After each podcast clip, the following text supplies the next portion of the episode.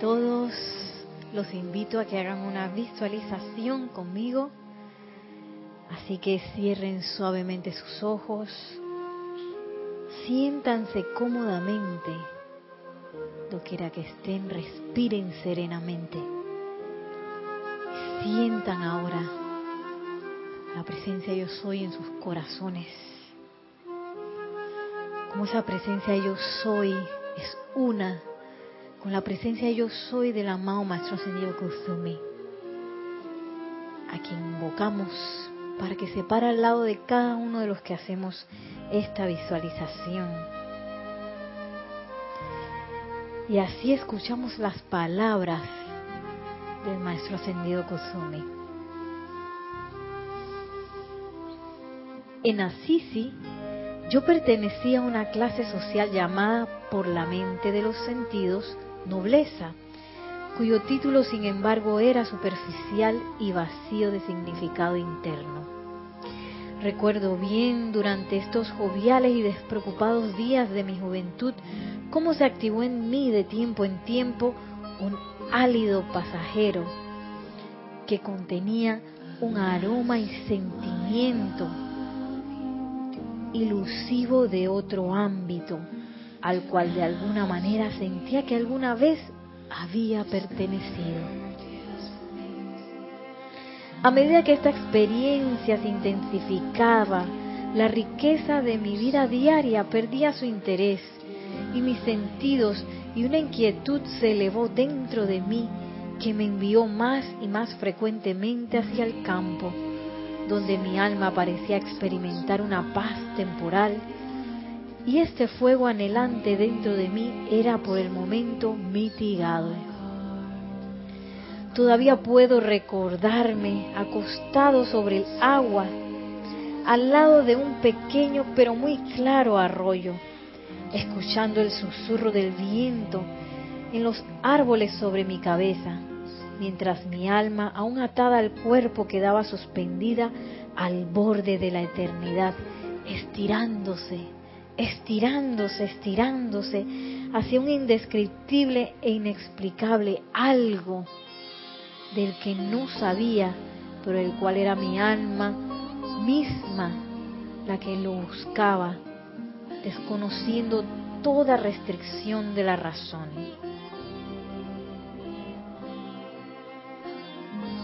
Esos meses y años, cuando el cuerpo y el alma estaban en desacuerdo, fueron extraños y desasosegados, ya que cuando el cuerpo buscaba sus placeres, el alma estaba angustiada, y cuando el alma podía desatarse de unas de sus ataduras de carne, determinada a buscar lo que la razón no podía entender, el cuerpo, cual niño resentido, restringía sus alas maniatadas y deliberadamente ponía obstáculos ante su búsqueda tientas de alcanzar hacia arriba.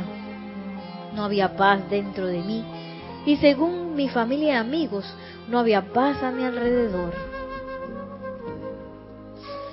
Este día del cual hablo, cuando el cielo era azul y el viento no era agresivo, sino que se movía graciosamente a través de los árboles como de recreo, el alma dentro de mí, la cual siempre recibía los mayores ímpetus de la catedral de la naturaleza, estaba en ascendencia y mi ser externo, como un bondadoso varón, desdeñosamente permitió unas pocas horas de liberación.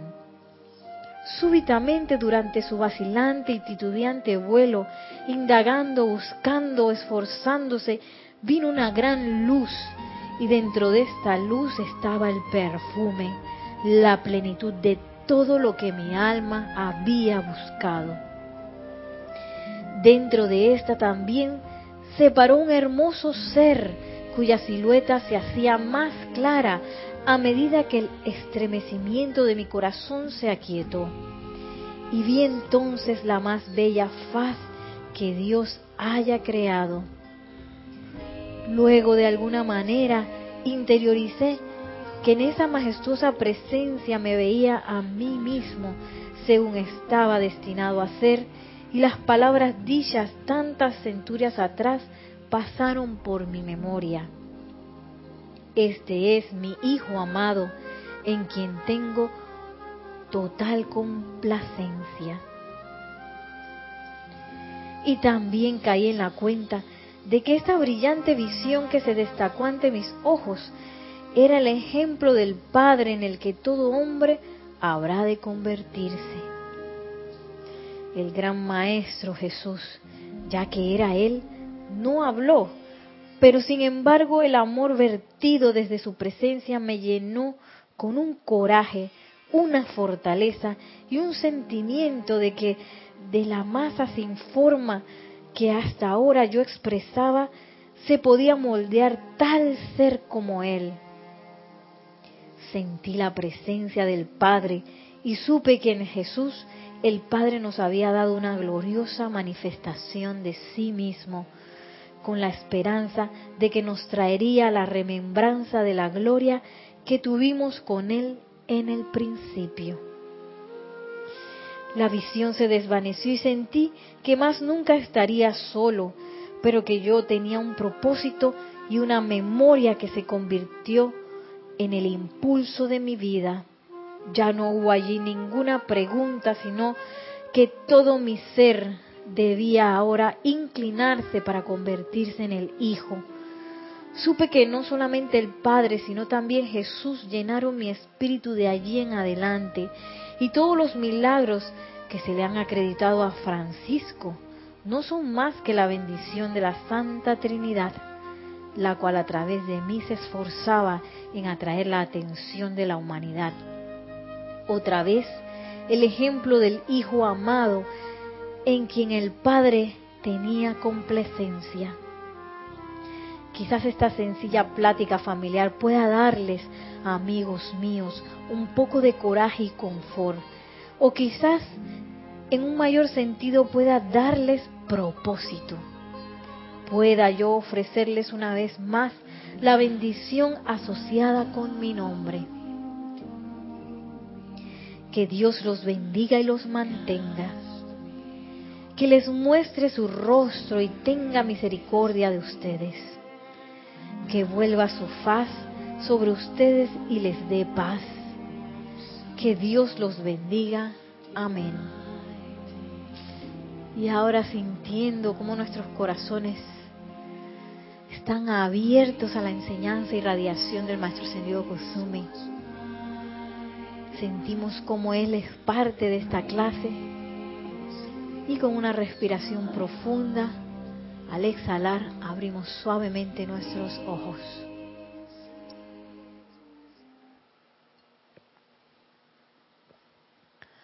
Bienvenidos a este espacio, la vida práctica del yo soy. Mi nombre es Nereida Rey y tenemos a Nelson en controles, recibiendo sus comentarios, sus preguntas acerca de la clase vía Skype. Y si quieren enviar otra cosa que no tenga que ver con la clase, con mucho gusto a mi correo electrónico nereida.com. Tenemos a Yari y a Yami en los asientos de adelante. Y bueno, aquí celebrando todos esta bella semana que nos ha dejado después del Serapis muy tan hermoso. Las dos estaban, ¿verdad? Sí.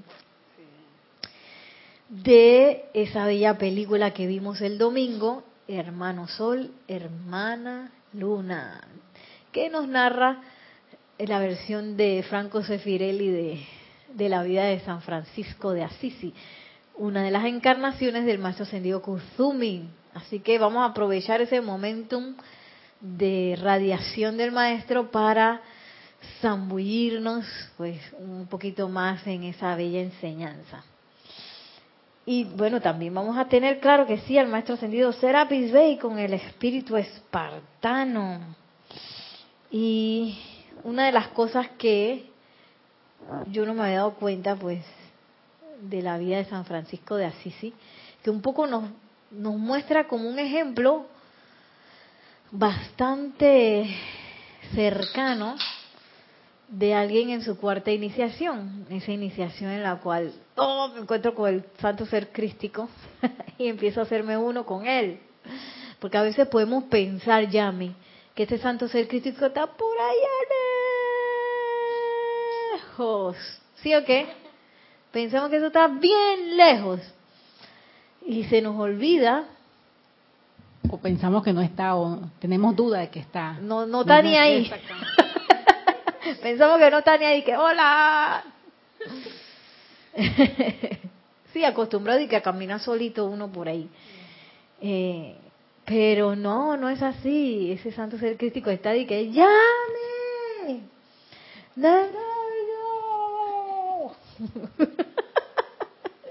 sí, llamándonos y que Nereida, acuérdate, acuérdate.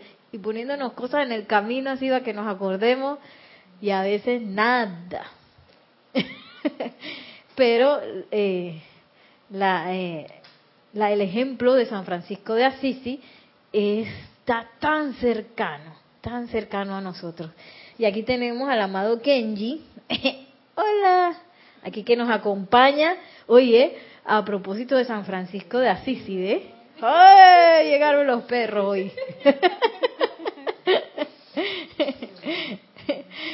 Era perruno San Francisco de Assisi, perruno, gatuno y de todo. de tan unido al reino de la naturaleza. Qué rareza. Y bueno, aquí vamos a ver eh, con las enseñanzas del maestro Ascendido Kutsumi a comprender por qué se desnudó. ¿Por qué se desnudó y se quitó todo y se fue y nunca más regresó? ¿Por qué? Y ese es quizás lo que la llama de la iluminación hace, que te muestra y que, hey, por aquí es, y esto es el camino de la presencia yo soy. Y, y bueno, y no que uno se tiene que encuerar ni hacer nada de eso, ni irse al campo, ahí, Trini, ni irse al campo, que bueno, ahora me voy a retirar a ver los pajaritos y, y las y las maripositas y más nunca voy a regresar a las cosas que, que tengo porque uno digo uno tiene responsabilidad. Imagínense que yo haga eso de que ay me voy para para el campo chao Nelson.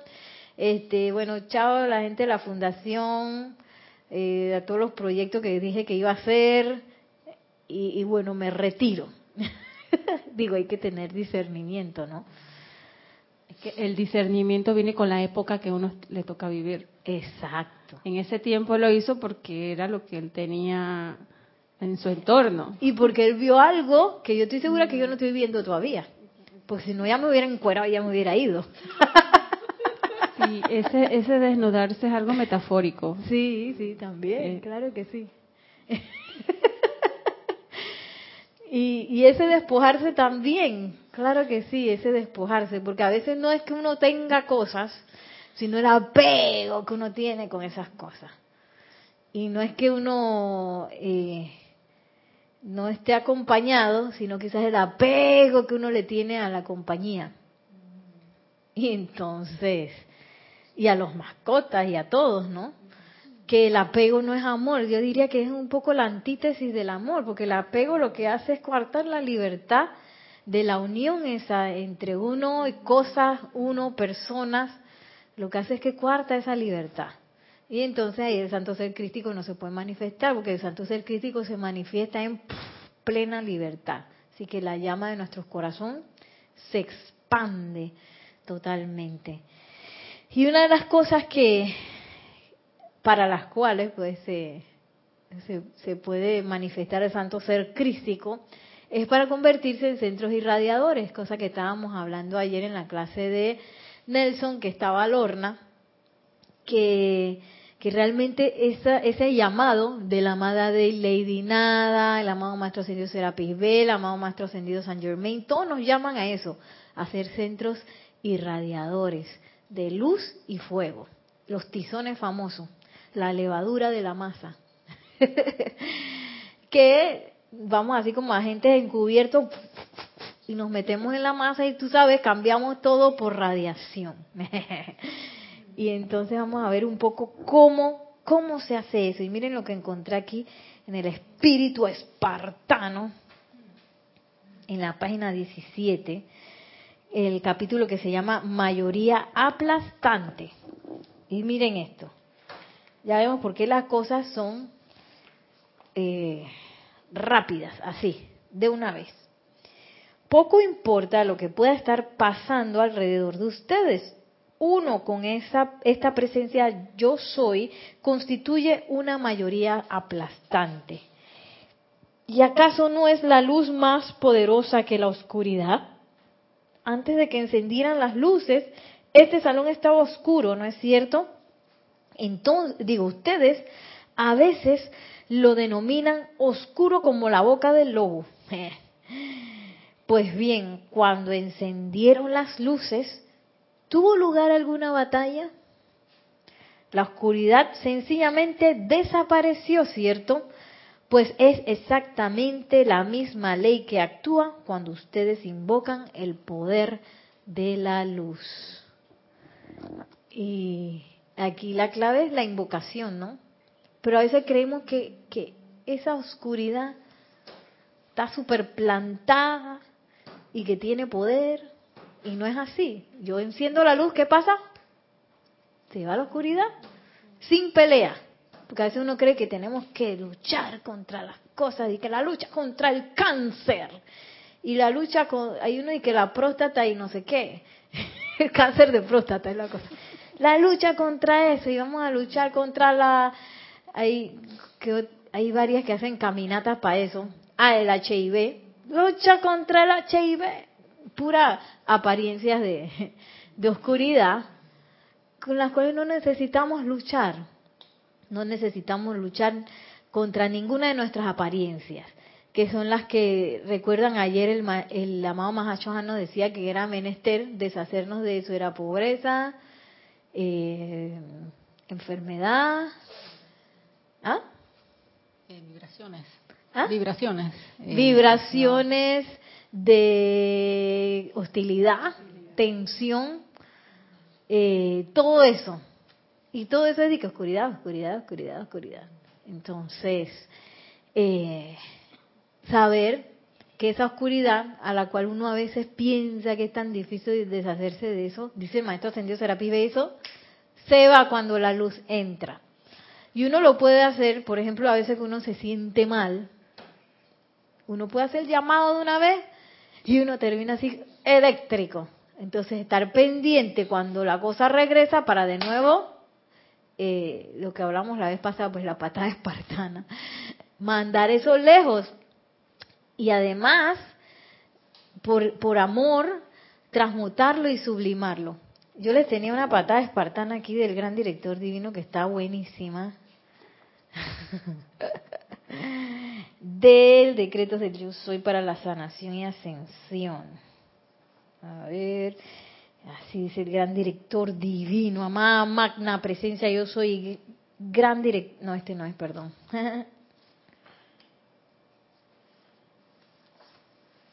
Tengo varias cosas marcadas.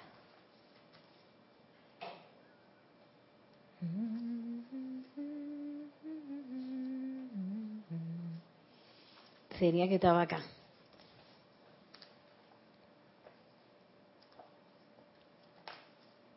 Ah, libro de adoraciones, invocaciones y decretos. 143 es la página. Dice decreto del gran director divino. Antes de acostarse a dormir, díganle a toda creación humana. Porque es que a veces creemos que a esa creación humana no hay que echarla.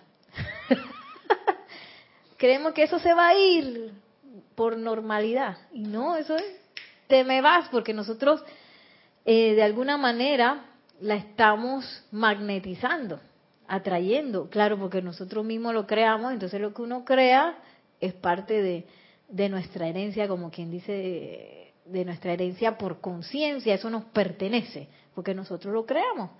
Pero entonces si yo quiero crecer, si yo quiero hacerme uno con el santo ser crístico, es menester hablar de esa creación y comenzarnos a deshacer de lo que nos salió mal, pues de la creación humana. Y miren cómo dice el, el gran director divino. Esta me encanta porque que la creación humana por todos lados. En el nombre de mi magna presencia yo soy y por el poder de los maestros ascendidos le digo a toda creación humana, tú no tienes poder. Magna presencia yo soy, gran luz cósmica, proyecten sus magnos rayos de luz en y a través de la Tierra, estableciendo sus corrientes por toda la atmósfera del planeta y hagan que las cualidades destructivas dejen de existir. Porque para encender la luz, ¿qué hay que hacer? Digo, la luz física. ¿Qué tengo que hacer para encender la luz? La luz eléctrica esa que anda. ¿Ah? Tienes que encontrar el interruptor y levantarlo. Tengo que. Y si no lo levanto, no se va a encender. Seguirás en la oscuridad. Sigo en la oscuridad. Entonces a veces uno cree que manteniendo, que, que, que la luz se va a prender así por sí sola, sin que yo encienda el interruptor. Es más, el interruptor de nosotros es como esas lámparas que con un un sonido, que le das un aplauso y se enciende. hay unas lamparitas que tú, por el contacto del, sonido, ellas tienen un sensor y van aumentando hasta la...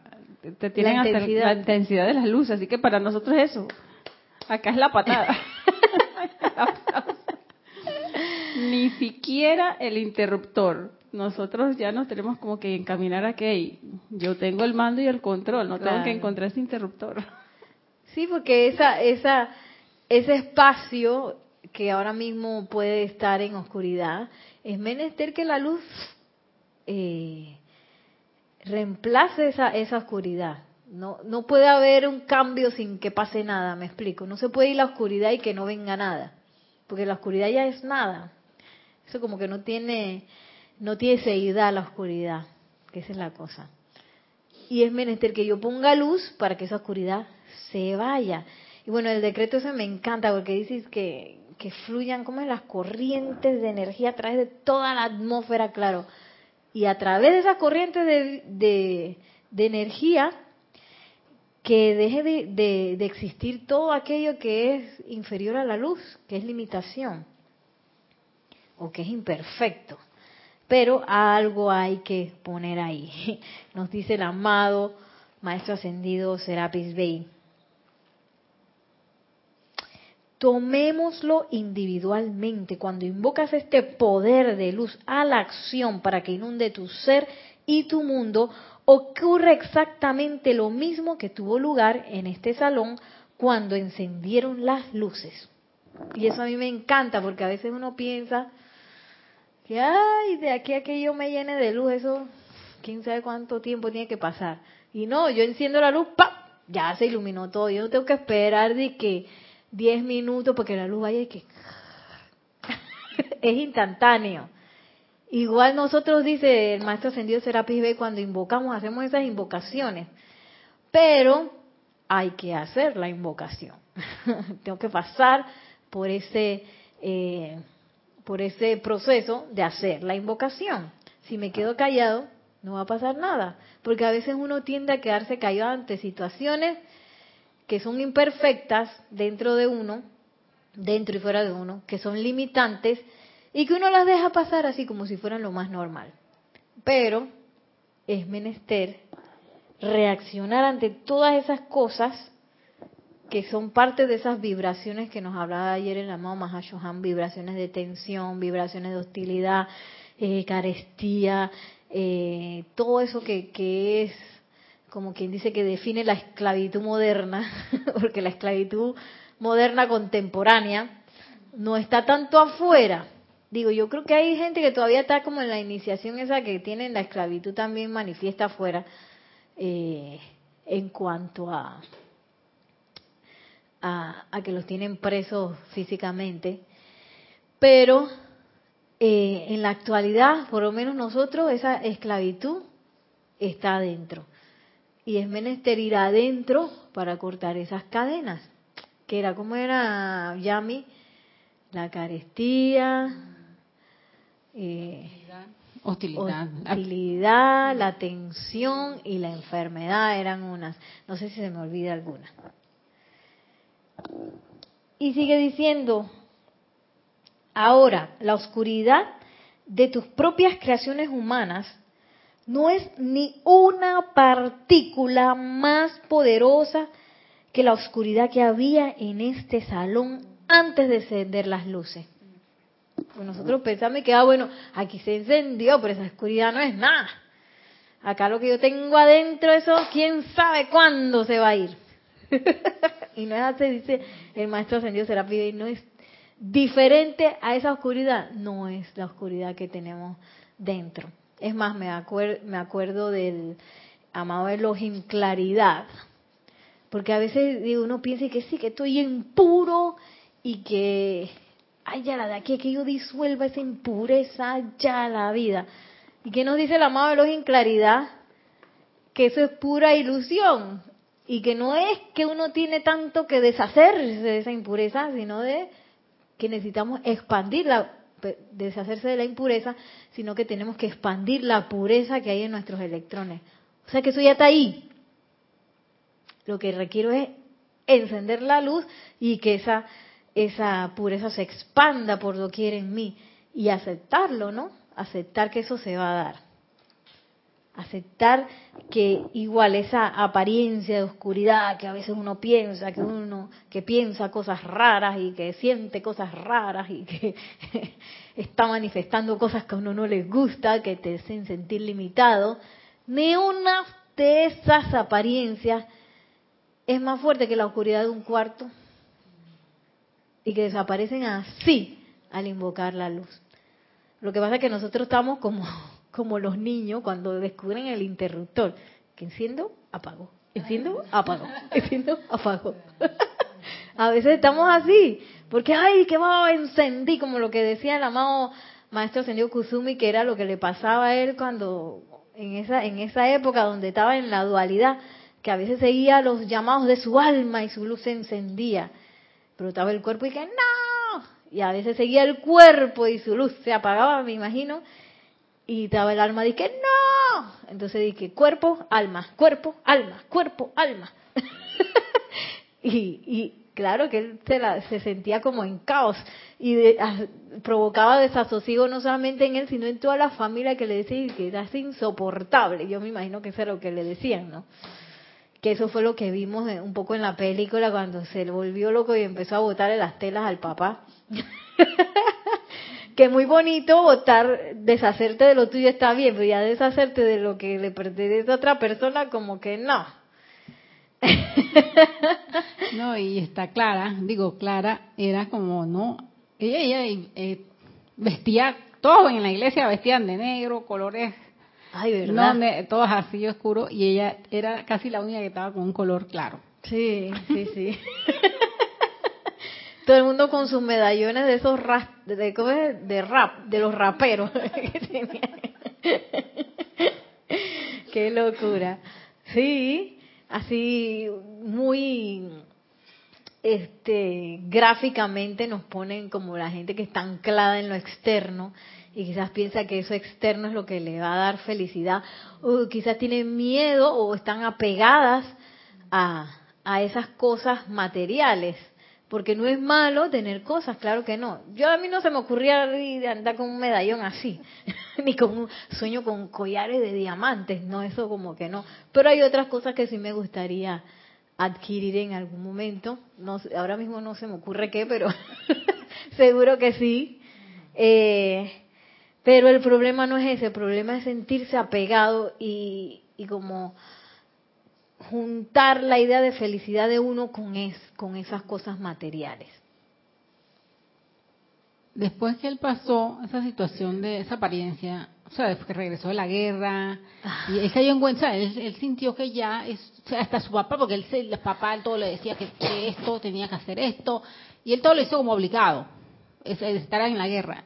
Y de repente cuando regresó y el que el papá, es, eh, en, la, en, la, escena que el papá le muestra todo el oro que tenía, o sea, eso fue como ya como a él colmándolo, ¿no? Ya déjame en paz. Sí. Quiero tomar mi decisión acá y se acabó. O sea, era... Pero aquí vemos en, en el libro de La Edad Dorada que es que él ya había empezado a percibir ese santo ser crístico. Entonces digo, al lado de haber empezado a percibir ese santo ser crístico, cuando se le abrió los ojos así en la iglesia, este, al lado de eso, imagínate cómo tú ves las cosas externas, cómo tú ves de que la riqueza humana, de que, que eso no es nada. Eh, y un poco eso fue lo que le pasó, ¿no? Porque quién sabe cuántos jóvenes habrán ido hacia la guerra. Para él cuando se fue a la guerra era todo el mundo le decía que era lo más rareza, que era lo más bello, que iba a conseguir riquezas y que no sé qué. Y bueno, él sintió bien fuerte cuando se puso la máscara en la película, que eso como que no iba a ser así. y desde ahí comenzó su, su retirada de, ese mundo en la película. Pero pero él sí creía quién sabe cuántos jóvenes han ido así a la guerra no creyendo que es algo honorable creyendo que es algo justo creyendo que van a defender ideales y la guerra todo el tiempo nos lo dice la más poderosa estrella todo el tiempo la guerra es por plata por dinero intereses económicos todas las veces ni una sola es por otra razón y por lo general intereses económicos que no tienen que ver nada con los soldados que las pelean, sino de otras cabezas que andan por ahí. bueno, miren cómo sigue diciendo el maestro ascendido Serapis, Serapis Bey. Si entraras con una vela al salón ese oscuro, no verías con tanta claridad, ¿no es cierto? Pero cuando entras con estas grandes luces encendidas, la oscuridad ha desaparecido. Durante tan solo un momento piensa en las grandes luces que hay en el mundo externo actualmente. Piensa en la más poderosa de todas. Compáralas con el poder de tu presencia, que es la luz del mundo.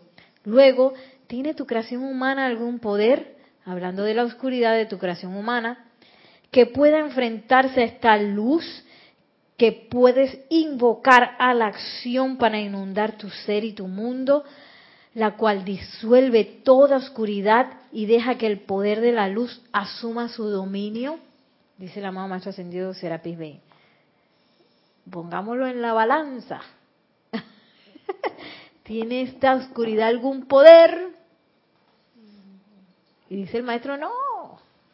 Lo que pasa es que uno tiene que comprobar, ¿no? Todas esas cosas que, y, hacer el inventario, no está de más hacer el inventario que, que aconseja el maestro ascendido Saint Germain.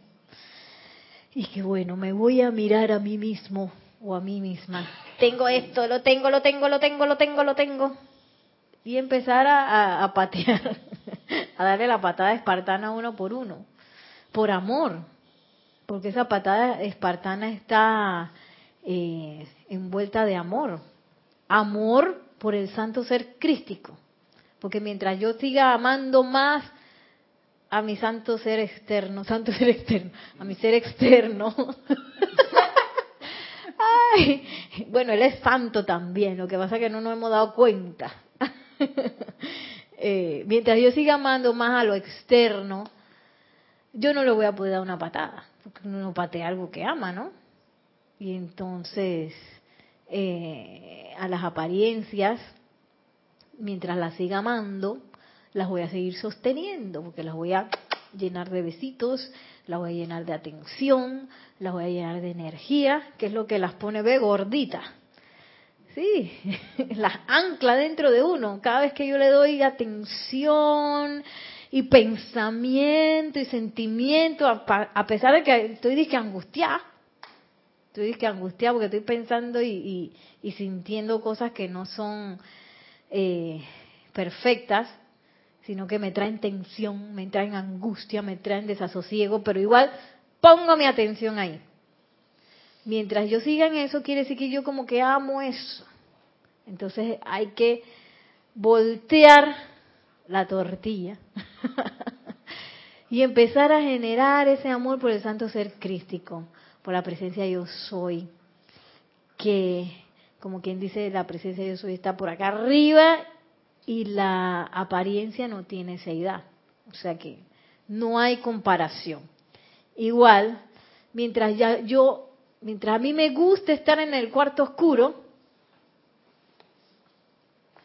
no voy a querer encender la luz. ¿Tú ibas a decir algo? No, es que hay gente que le gusta la, dicen que les molesta el sol, que les molesta la luz. O sea, ya ellos se, se enconcharon en ese, en ese ambiente que, que repelen la oscuridad. Imagínate tú, si, si uno que está acá, ahora ellos que ya se adaptaron tanto a esa, esa oscuridad. Oscuridad física, pues, porque la luz la tienen y ellos son luz, lo único que no, no la quieren reconocer. Entonces también pienso que la parte externa son como dos, dos polos. Entre más amamos lo externo, obviamente, que eso interno, esa búsqueda interna siempre se nos vamos a alejar más. Por eso que vemos esa presencia y ese santo crítico por allá bien lejos. Pero es que entre más egoístas seamos, porque es, un poco ser egoísta de esa parte de, uno, de amar esa, esa, ese externo, obviamente que nos vamos a alejar. Eso. Sí, nos vamos a alejar es porque el camino, el camino es uno. No podemos estar en dos caminos de que una pata en un camino y la otra pata en el otro camino. No podemos, porque somos una unidad.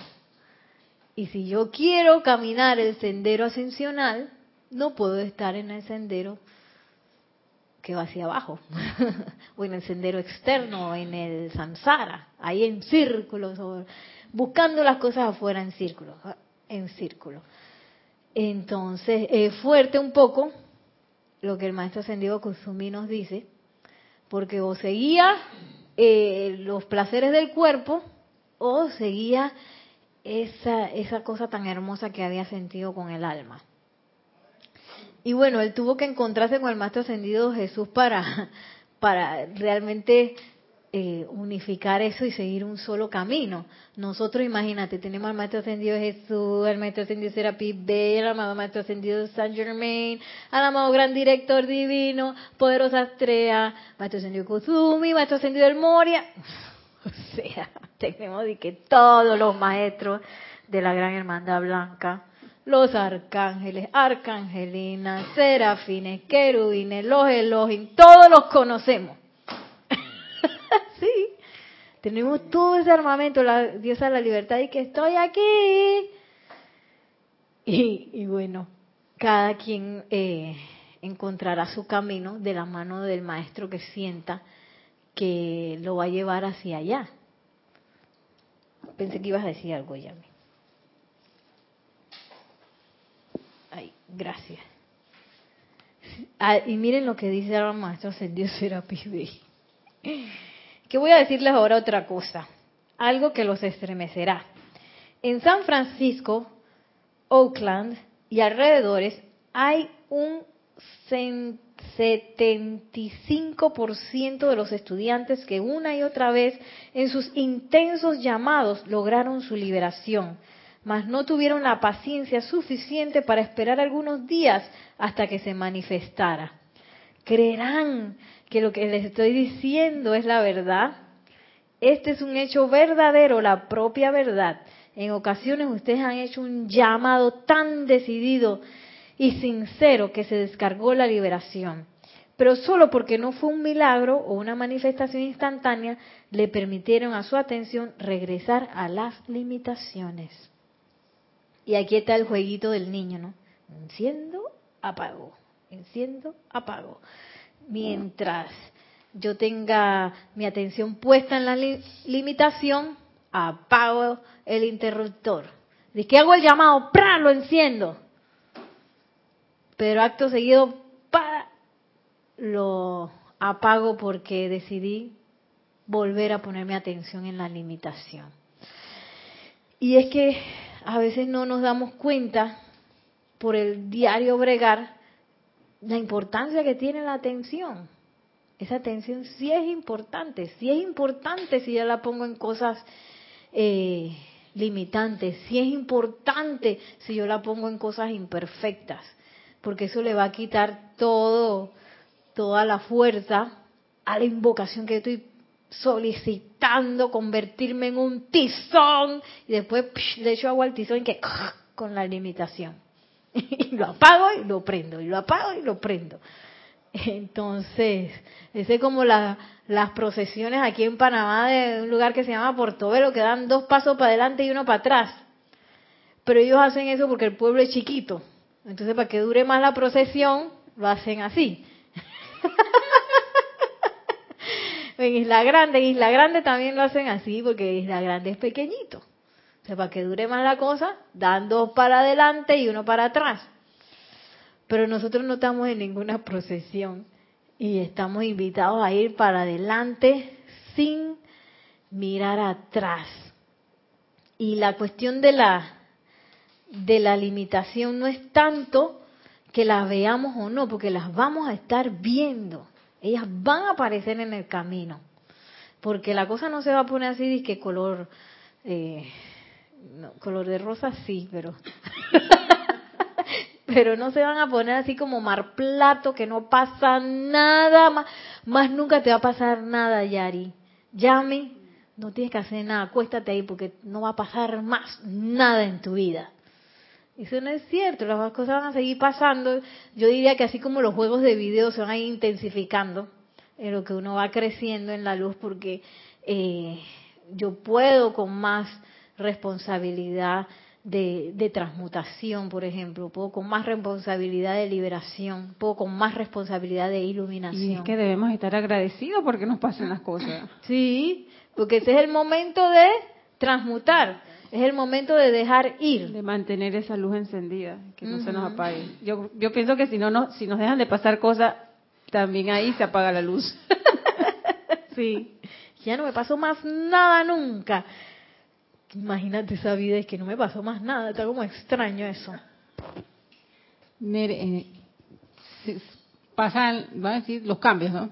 Todo eso por, por encender la luz.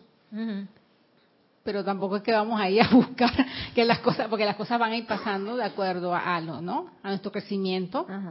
en la instrucción y estas cosas, no es ir a buscar algo, porque voy a ir a, voy a inventar algo para que me pase, o sea, tampoco, no sé, lo veo así voy a inventar cosas para que me pasen cosas. bueno, si uno inventa un proyecto, eso sí, ahí le van a cosas te van a pasar. Eh, la cuestión con que cuando enciendo la luz es que me doy cuenta que las cosas no están tan perfectas en mi mundo como yo pensaba y había un tinaco tirado por allá. Tinaco aquí en Panamá le decimos al basurero había un basurero tirado, habían unas, eh, ¿cómo se llama esa cosa de las arañas? Unas telarañas por ahí y no sé qué. Y entonces, ¿qué tiene que empezar uno a hacer? A, limpiar y a, tirar la basura. A limpiar el templo y a tirar la basura. Y tenemos una ayudante de limpieza.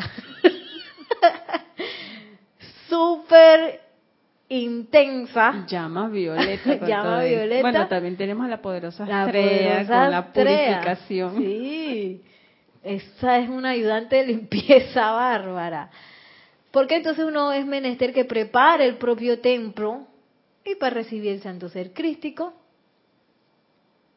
Sí, porque por algo estamos viendo todo ese montón de cosas y esas apariencias que nos vienen. O es encender, eh, encender la luz a esos temores que tenemos dentro de nosotros y ver exactamente y darle la cara y no verles exactamente por qué le tengo miedo, por qué el temor a esto. Sí. Y hay veces que, que somos tan prestidigitadores que dije, ay, yo no tengo miedo. ¿Miedo a eso? Yo no tengo miedo. Y bien que estás y que... Entonces un poco esa, esa introspección honesta de que tú sabes que bien que tengo miedo, que hay, pero si yo soy un estudiante de la luz y ya el miedo nada que ver, no sé qué, y está el miedo ahí de que ¡ah! introspección honesta y la cosa me da miedo. Voy para allá para ver qué es lo que está pasando. No me quedo callado, que es lo importante del tizón y lo importante de, de ese camino ascensional, que no es que no vamos a ver la apariencia, sino que ahora vamos a reaccionar de manera diferente ante esa apariencia. No voy a reaccionar eh, sucumbiendo al miedo, porque no es que no voy a sentir miedo, puede ser que sí, no es que no voy a sentir angustia, puede ser que sí, no es que voy a sentir tristeza, puede ser que sí. La, la historia cambia cuando yo no me dejo sucumbir ante la angustia, ante el resentimiento, ante la tristeza, ante la apariencia, ante el miedo, la rabia, etcétera, etcétera, etcétera. Y me sumerjo ahí de cuerpo entero y que otra vez, sino que yo voy a reaccionar. ¿Y cómo puedo reaccionar entonces?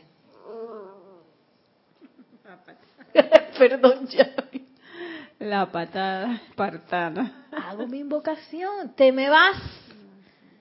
Y yo soy la presencia manifiesta aquí, yo soy la luz manifiesta aquí. Porque si uno no da la patada, ¿qué pasa? Es que no sales de, esa oscuridad. Ahí te quedaste. Es como, es, como el, ejemplo que di hace un rato. Vas a seguir viviendo con esas personas que no les gusta la luz nosotros lo tenemos disfrazados. Porque nosotros que estamos en la luz y encendemos y todo, pero mientras sigamos amando esa esas apariencias, aunque no lo veamos de esa manera, no, yo no voy a amar eso, uno lo va a decir, pero si le estamos metiendo alma, cuerpo y corazón, ese es un, sí, un cariño muy grande. Un cariño muy grande. Y lo que me gustó del decreto ese del gran director divino, que no solamente se queda en tú no tienes poder, porque esa es la primera reacción. La segunda reacción es invocar esas corrientes de energía que van a meter la luz en el... Gracias. Ya iba a agarrar de nuevo el decreto de sanación.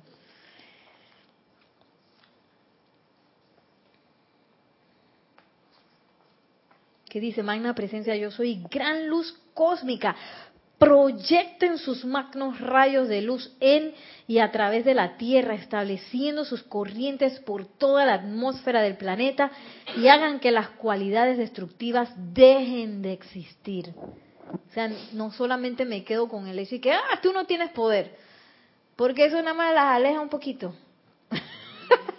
y mira lo que dice, me gusta eso, en y a través en y a través. O sea, porque en es superficial, pero a través es que atraviese eso, la luz. lo arrase. Es, esa, esa manera que tenemos que visualizarnos ya que la luz atraviesa, atraviesa todo. Y que, exacto, y que todo lo que es oscuridad deja de existir porque llegó la luz. No pensé que ibas a decir algo.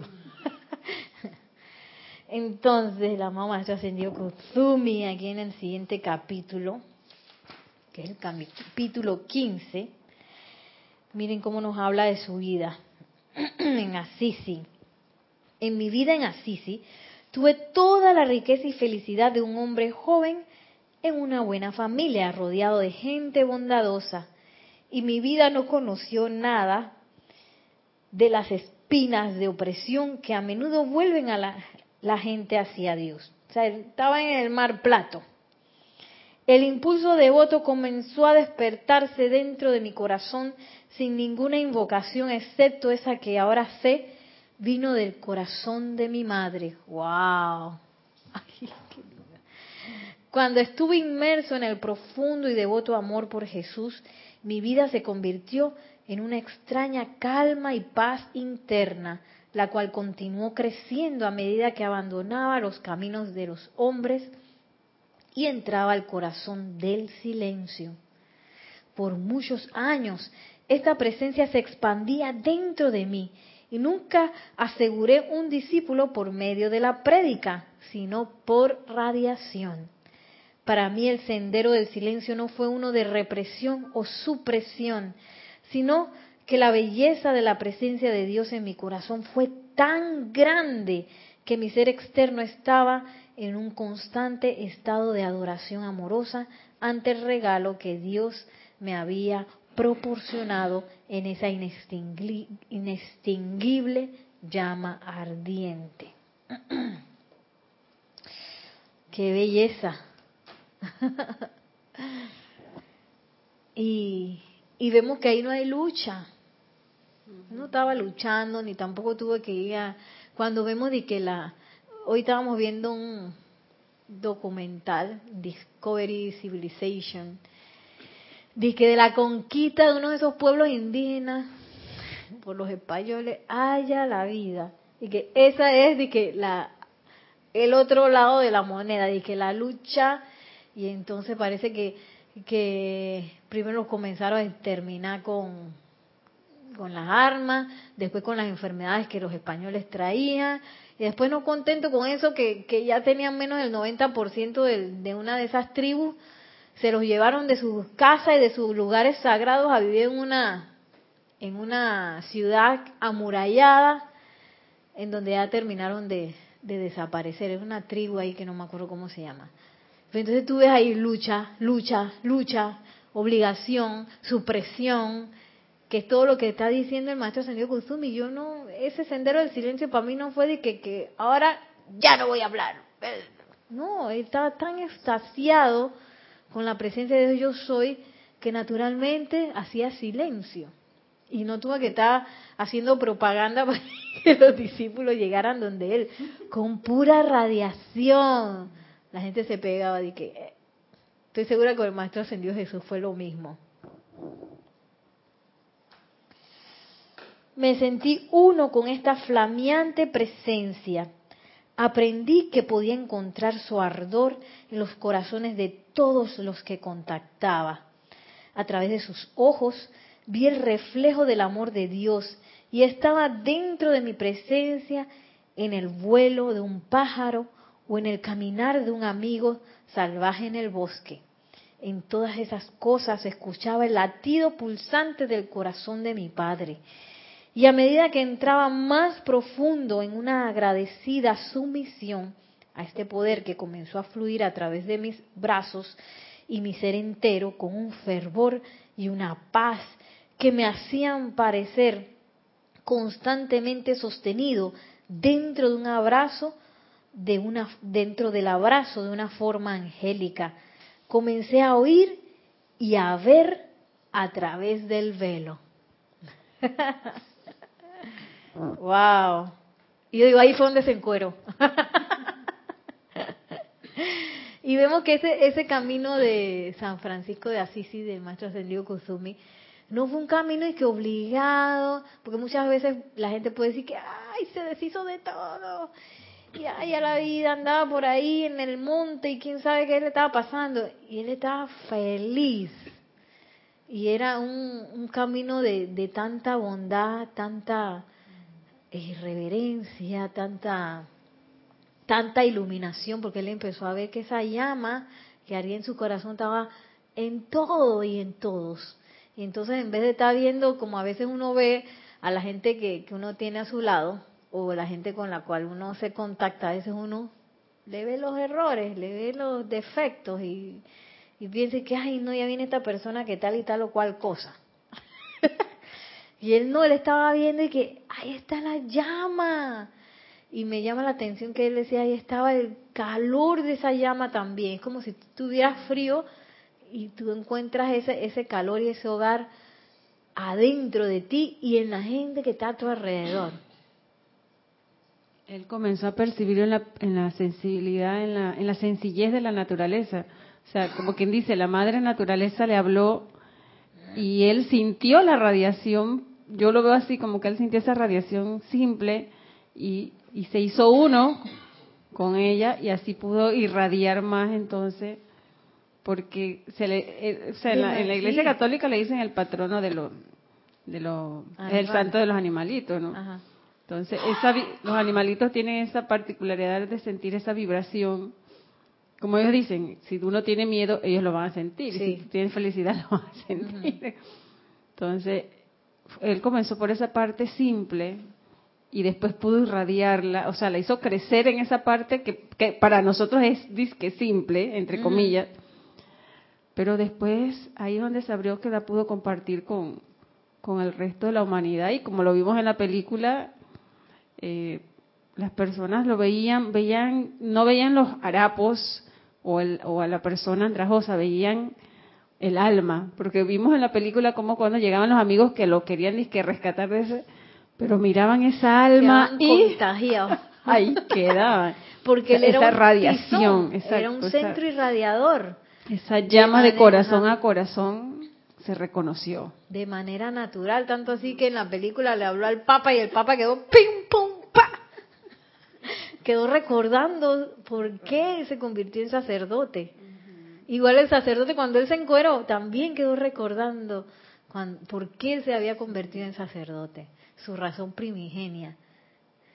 Y, y, gráficamente ellos reconocieron y recordaron, pero gráficamente llevaban un ropaje tan pesado que era esa parte pesada del ser externo que no nos deja, si no me lo quito, entonces está, estaban esas partes donde él se desnudó y se quitó todo, como quien dice, ahora soy libre, y esa parte del obispo que llevaba ese ropaje y ese medallón, que es pesado. Es pesado. Y no te deja avanzar. Tú, te imaginas cómo caminarán esas personas con esa ropa.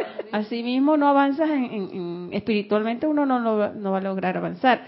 Y al final de la película también vemos cuando el Papa como que tuvo esa chispa de luz y de iluminación y de que recordó que él también tenía esa motivación y de una vez vinieron los externos y le pusieron la capa y le pusieron todo como quien dice, cuidado, se nos va a ir el Papa. y el Papa va a decir aquí que ahora todos a desnudarse y a ponerse garapos como San Francisco. Y, ahí lo vimos al final. Y él se quedó, porque él también lo reconoció, que por las obligaciones él también había dejado, eh, había renunciado a ese amor con el que él se inició. Pero los de afuera vinieron rapidito a nuevamente a, Ah, sí, a vestirlo. A vestirlo, como quien dice, usted pertenece aquí, no, se vaya para otro lado. Sí, y es un poco lo que el camino de del Rex Mundi eh, ofrece, pues, que si yo ofrece todas esas cosas que son eh, que requieren de mucho tiempo y de sostenimiento y que se pueden convertir en una distracción Ahora, no es que yo voy a dejar todo, sino que yo voy a utilizar ese camino que aparentemente es de distracción. Imagínate si el Papa hubiera tenido esta información y hubiera tenido la fuerza de hacerlo, de adentro para afuera. Él puede transmutar todo eso. Sí. Y por radiación seguir magnetizando gente para lo que era la dispensación cristiana en ese momento. Pero bueno, el hombre no tenía la información, así que... y él estaba muy lejos de poder ver quizás lo que, metido en ese mundo, distraído por eso, quizás lo que vi, pudo ver eh, San Francisco de Asís en el campo. Sí, y la construcción de la, de la capillita allá, en el, allá lejos, ¿dónde estaban?